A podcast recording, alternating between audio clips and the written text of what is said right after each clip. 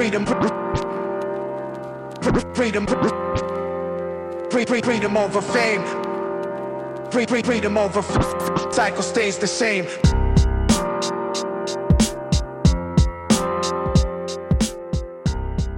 Hola, hola, estimada, estimado oyente, que por algún motivo, azar del éter o por Instagram llegaste hasta acá.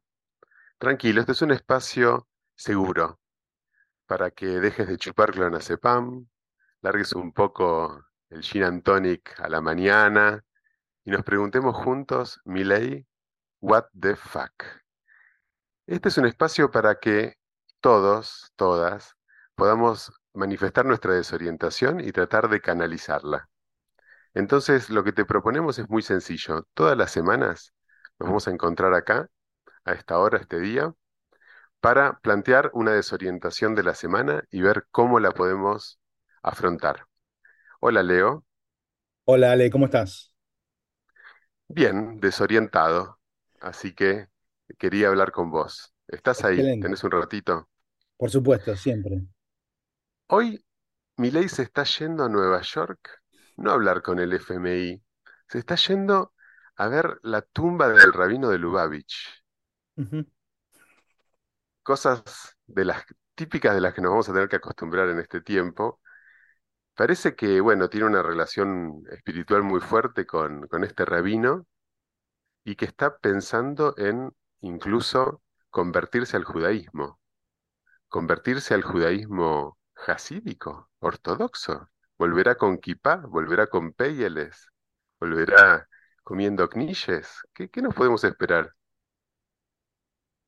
Bueno, eh, obviamente la- las expresiones dentro del hasidismo se me escapan, pero lo que sí retuve cuando ya empezó a circular la, la idea de, o las, las noticias sobre que Milei estaba frecuentando rabinos, tanto locales como internacionales, eh, era la, la pregunta que empezaba a aparecer desde adentro de la comunidad, que es, ¿puede un no judío rezar?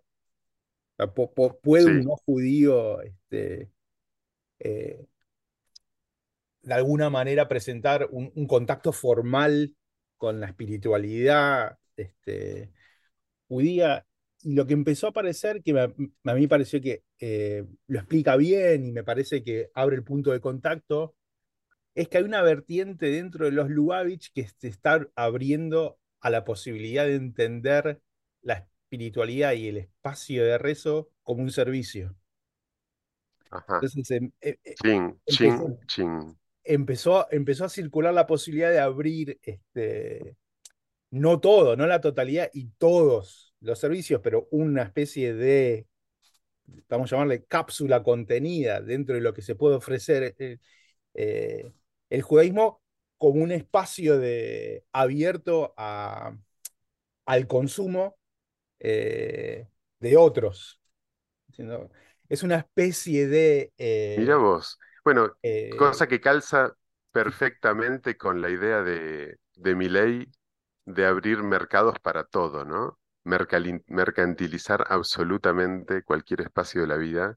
Y entonces acá calzaría con, bueno, entiendo que, que le interese, que le, que lo atraiga. ahí me parece que se abre el punto de contacto. Es esta idea de, en el fondo, no habría ninguna justificación eh, ontológica para prohibir. Entonces yo, si tengo una predilección por algún servicio, me debería poder acercarme a él y encontró en esta facción de, de, este, una apertura táctica, diciendo, bueno, sí, nosotros no tenemos problema. Obviamente, como cualquier contraprestación, deberé deberías cumplir una serie de, de condiciones, ¿no? O sea, Bueno, vamos a ver cómo se, cómo, bueno, si se convierte al judaísmo sería una cuestión de Estado, en el caso argentino, porque es el presidente electo y va a ser el presidente en ejercicio, sería una primera vez en Argentina. la verdad que, o sea, es posible, creo que hubo rumores de que estaba intentándolo. Yo creo otra vez que me parece que, que, que por ahí tal vez quede más del lado del consumo selectivo. ¿no? O sea, Claro. La idea de que, mira, me vino. Lo cual para mí me abre otra pregunta que, bueno, que también llegaron por estas eh, latitudes, que en términos de espiritualidad y contacto con lo sobrenatural, no era el único tipo de, de, de consumo que estaba teniendo. ¿no? Entonces me parece Eh, que hay sí. un, hay un poco de Lubavitch, hay un poco de mentalistas, Tarot. tarot. Bueno, es un buen combo. Aparte, hay que decir que el rabino de Lubavitch es, es milagrero, ¿no? Era un rabino que se supone que te da milagros y él le iría a agradecer el triunfo en la elección. Con lo cual, Sí, lo cual ahí me parece que está, eh, que lo que está pasándose por alto eh, es la idea de que ya hay una primera, un primer traslado y postación muy clara, siendo el triunfo se le agradece a una entidad medio supranatural y no tiene absolutamente nada que ver con la articulación de la voluntad popular. Eso está, esto está bien, Mm. digamos, queda cristalizado. Este, él está jugando un juego personal y bueno, le va a agradecer lo que. está en que- otro nivel, está en otro nivel. este, él está jugando otro juego con otra temporalidad, con, otra, con otro registro. Bueno, pero que es algo que referentes similares como Trump o Bolsonaro tenían muy fuerte, ¿no? La idea de estaban encarnando una voluntad divina, algo mucho más allá de, de lo humano, Trump siempre se planteó como un emisario de Dios con una misión eh, que sus, sus votantes lo, respetan en ese sentido, ¿no? Sí, a mí siempre me pareció más como que se enlazaba más con esta idea de que, bueno, en realidad era como una especie de configuración de hegelianismo berreta, digamos, ¿no? Haciendo, bueno, en el fondo hacía, hacía falta la irrupción de una continuidad histórica nueva, de una nueva etapa histórica, y nosotros, o sea, y esa figura se presentaba como eh, el canal a partir del cual se podría abrir una nueva, una nueva instancia. Eh, por eso siempre a mí me interesó mucho que se ve tanto en Trump como se ve tanto en Bolsonaro, este, en Miloni, en toda esta nueva etapa, la única forma que tiene de, de nacer es desde un, desde un afuera. ¿no? O sea, se nace Mm. de entrañas, pero que no terminan de pertenecer a lo que estaba constituido. ¿no? Entonces, y ahí creo que ahí sí encuentro la necesidad de recaer en, la- en una espiritualidad. Digamos. ¿Cómo hace para pensar que hay una Claro. afuera que viene a romper una, algo constituido, pero que no pertenece enteramente a ese, constitu- ese ente constituido? ¿no? Pero en, los casos que mencionás, en los casos que mencionás, eh, el afuera teológico es mayoritario en esos países, ¿no? O muy importante el evangelismo en, Brasil, por ejemplo. Pero el, judaísmo jasídico en Argentina es una expresión absolutamente minúscula. Vamos a ver cómo se, se identifican, ¿no? Los argentinos con un presidente que tiene esa, espiritualidad y que la encuentra en esos lugares. Es una apuesta, bueno, rara y digamos que insólita, típica del personaje, me parece. Sí, que a mí me dejó la otra pregunta que me dejaba, era, ok, ahora parece como que podemos empezar a coincidir de que aún en su, en sus extremas diferencias en cada uno de estos ejemplos de Orbán, de Bolsonaro, de Trump y de Milei que habíamos mencionado, a mí lo que me hacía, me- todavía me sigue haciendo mucho ruido en el caso de Milei es cómo hace para justificar esa necesidad supranatural un libertario, que en el fondo ninguno de los otros ejemplos lo era, ¿no? O sea, ni Bolsonaro es un libertario, ni Trump muchísimo menos.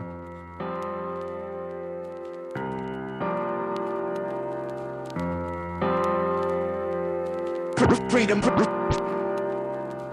Freedom. Freedom over fame.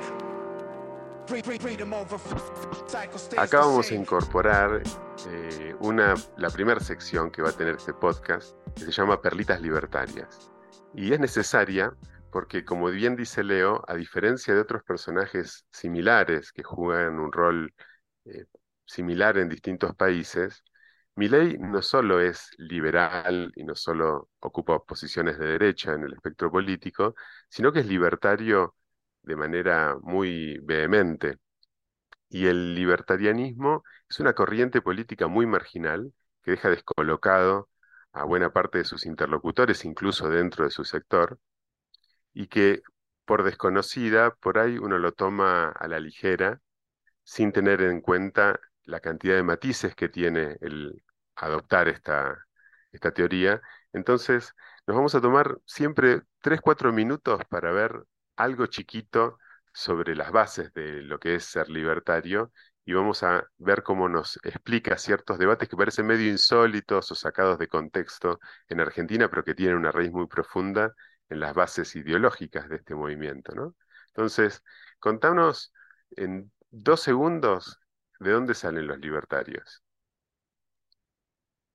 Bueno, en algún punto es una pregunta con trampa, porque como toda, como toda unidad de pensamiento tiene internas, digamos. Para Sí, muchos, pero vamos al clásico, al clásico. bueno, por ejemplo, si seguimos la descripción este, que hace Murray Rothbard, el- la figura que sirve para darle nombre a uno de los perros de, de Milley, eh, Y es el que funda el Partido Libertario en Estados Unidos, o sea, es el fundador. sí, ¿no? Rothbard me parece que es una figura importante porque al mismo tiempo que pone en contexto histórico de dónde nacen eh, las expresiones libertarias originales, también inicia una batalla de- en un contexto histórico muy singular. Digamos. Sí, va a recuperar este, un espíritu del siglo XVII y XVIII, lo hace con un objetivo de delimitar un enemigo muy claro, que es pegarle una estocada al expansionismo del Estado eh, que, que él estaba viendo en, en los 70. Y corriéndolo a Reagan por derecha, digamos, para ponerlo en contexto en el cual él da sus batallas, ¿no? no solamente lo corre a Reagan por derecha, lo corre a Friedman por derecha. A Friedman lo llama un Claro, conservador, digamos, ¿no? claro. A Friedman le dice, no, lo tuyo, lo tuyo no- es no entender. Socialista, sí, Y yo te diría que si lo empujan a Rothbard le dice que sí, Friedman es un socialista ridículo, digamos, ¿no? claro. Como la perlita que, una perlita que me parece que nos serviría para ir este, enlazando los episodios futuros, es una cita que tiene Murray Rothbard en, este, en su libro Para una nueva libertad, que en la edición en inglés, en la página 276, se pregunta, ¿cómo se podrían financiar las cortes eh, en una sociedad libre? Y aclaro, este, porque para Rothbard las cortes no deberían ser parte del presupuesto, este, del presupuesto público, si se quiere. Hay Las muchas, cortes de justicia, claro, las las cortes de cortes de justicia. justicia. Estamos hablando de cómo sería el poder judicial en la sociedad libre. Sí. Dice, hay muchas posibilidades. Eh, posiblemente cada individuo se suscribiría a, a un servicio de corte, a un servicio de justicia, pagando una mensualidad premium mensual. Bueno, este, es maravilloso. Rothbard estaba anticipando la Está bueno, está potencialidad bueno, de las plataformas este, como, dale. como, como Netflix. suscribís a Netflix y Claro. pagás para un servicio judicial, ponele penal o un combo penal y civil. Dale, ¿cómo sigue? O, dado que las cortes este, probablemente necesiten muchas menos frecuencia eh, que un policía, o de lo que vos necesites de la policía, podés pagar por un servicio exclusivamente cuando lo necesites.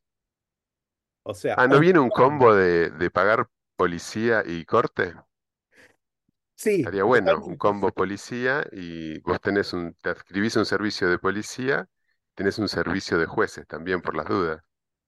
Sí, a mí lo que me encantó de esta perlita es que este libro es de 1971, digamos, Sí, este, es un visionario. de, Entonces, vos tenés un juez, un servicio de jueces, y cuando pisás a alguien con el auto y tenés que ir a un juicio penal, lo que haces es ir al juez al que le pagás el servicio, a la corte que pagás el servicio, y ellos te juzgan, digamos. Sí, eso también lo aclara en el hipotético caso de que no lo puedan resolver entre privados. Claro. Si no arreglas económicamente con el que lo pisaste o con el que te pisó con el Exacto. auto, tenés que ir a una corte. Más o menos los dos tienen que... Es como un seguro, ¿no? En el fondo. Exactamente. O sea, me parece que Con un sistema de seguros se privatiza el sistema de justicia y el sistema de policía. te tiro una polémica para el próximo capítulo. Y si a la, a la palabra de seguro la reemplazamos por voucher, Claro. Ok. Ok, pero vamos viendo la lógica. Si hasta el sistema de justicia, que en nuestro sistema es un poder del Estado, ¿no? Uno de los tres poderes del Estado, se lo puede privatizar por entero y la policía también, claro, ¿por qué no la educación, ¿no? Mucho menos. por supuesto. Bueno, Leo, gracias por tu tiempo, gracias por tu... Nos vemos la próxima semana con un Milei WTF. Dale, un, un gran abrazo.